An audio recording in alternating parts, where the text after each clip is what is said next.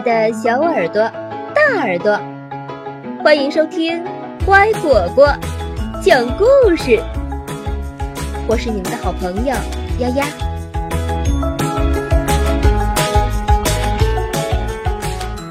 和朋友们一起想办法。嗨，你们好，我是福瑞德先生。呃，请问你怎么数奶牛？答案。在最后一页，牛奶去哪儿了？这天，农场主弗瑞德先生又开始自吹自擂了。嗯，你看，康妮长胖了，她的肚子变得又圆又鼓，总是让我挤出一桶又一桶牛奶。他对太太珍妮说：“不是我吹牛。”肯定是听我平时哼的小曲儿，他才吃的越多，长得越壮了。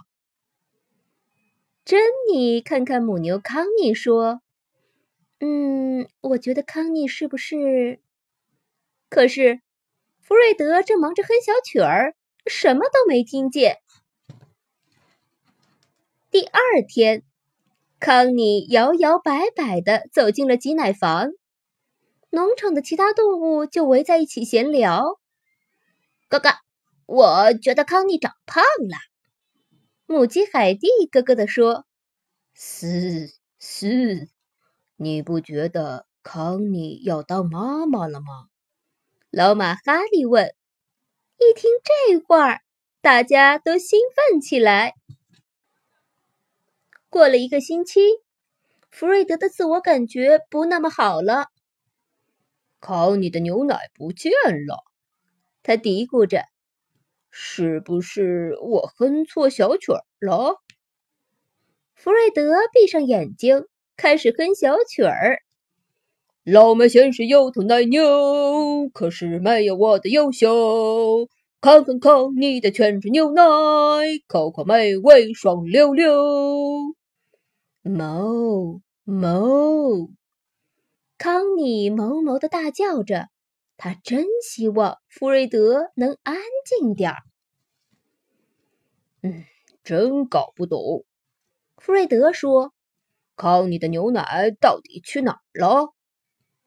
动物们都想告诉弗瑞德，那是因为康妮把牛奶全喂了刚出生的牛宝宝。哥哥，哥哥，嘶嘶。汪汪汪汪！咩咩！哦哦哦哦！可是弗瑞德听不懂各种动物的话，他迷惑的看着大家。嘶嘶，他怎么就是不明白呢？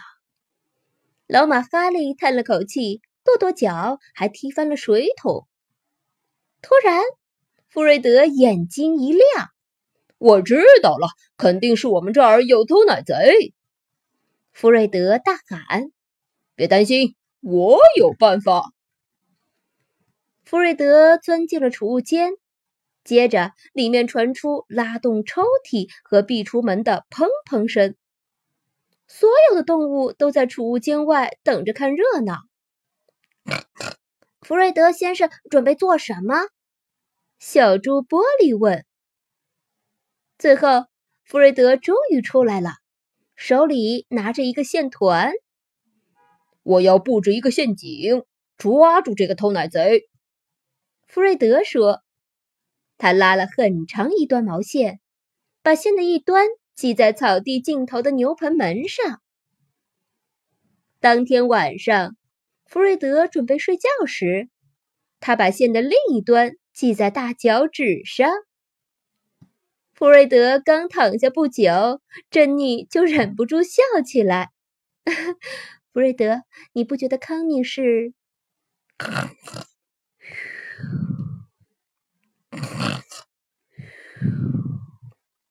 不过，弗瑞德已经睡着了。弗瑞德才睡了几分钟，就感到大脚趾上的毛线在动。哦，我的天哪！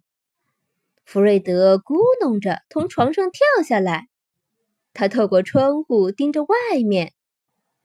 原来是一只猫头鹰停在毛线上休息。咕咕，咕咕，咕咕，咕咕，走开！弗瑞德大喊，用手晃了晃毛线。咕咕，咕咕，咕咕，咕咕。很快，动物们都被吵醒了。第二天一早，动物们都无精打采的。母鸡海蒂召集大家开会讨论。除了奶牛康妮，其他动物都到场了。啊，哥哥，是该想办法让弗瑞德先生知道康妮的事儿了，要不我们永远没法睡安稳觉。海蒂打着哈欠说：“帕奇。”你来搞定吧，老马哈利说：“弗瑞德先生总是听你的。”这天晚上，弗瑞德拿着干草叉来到草地上站岗。没人能从我这儿偷走牛奶，他嘀咕着。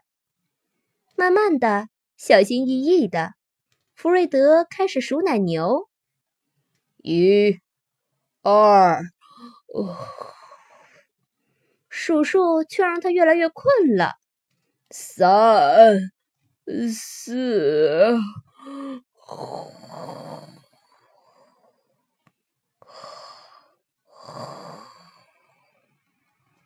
还没数到五，弗瑞德就睡着了。不过，帕奇可不想让弗瑞德一直这么睡下去。汪汪汪汪！他叫了起来。呃，什什么？呃，在哪儿？弗瑞德一下子醒了，汪汪汪汪！帕奇叫他往山上跑去。呃，帕奇，你要我跟你去哪儿？弗瑞德睡眼朦胧地问：“你抓住偷奶贼了？”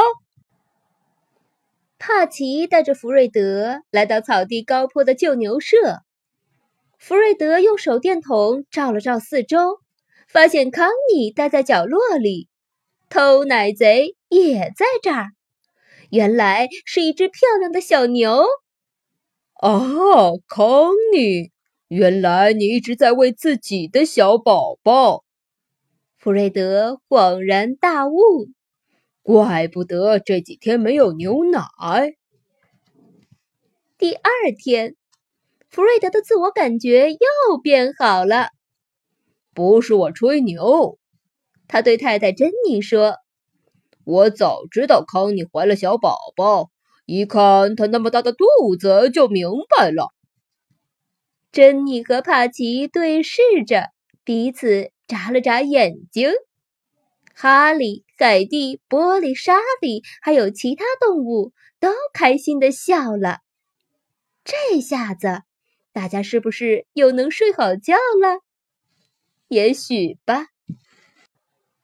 哦，故事讲完了，还记得一开始的问题吗？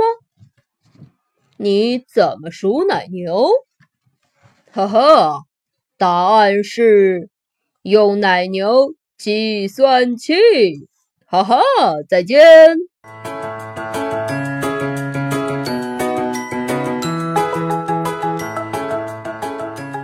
故事讲完了，你喜欢吗？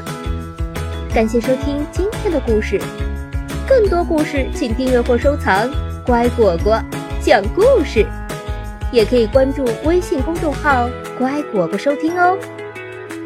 再见。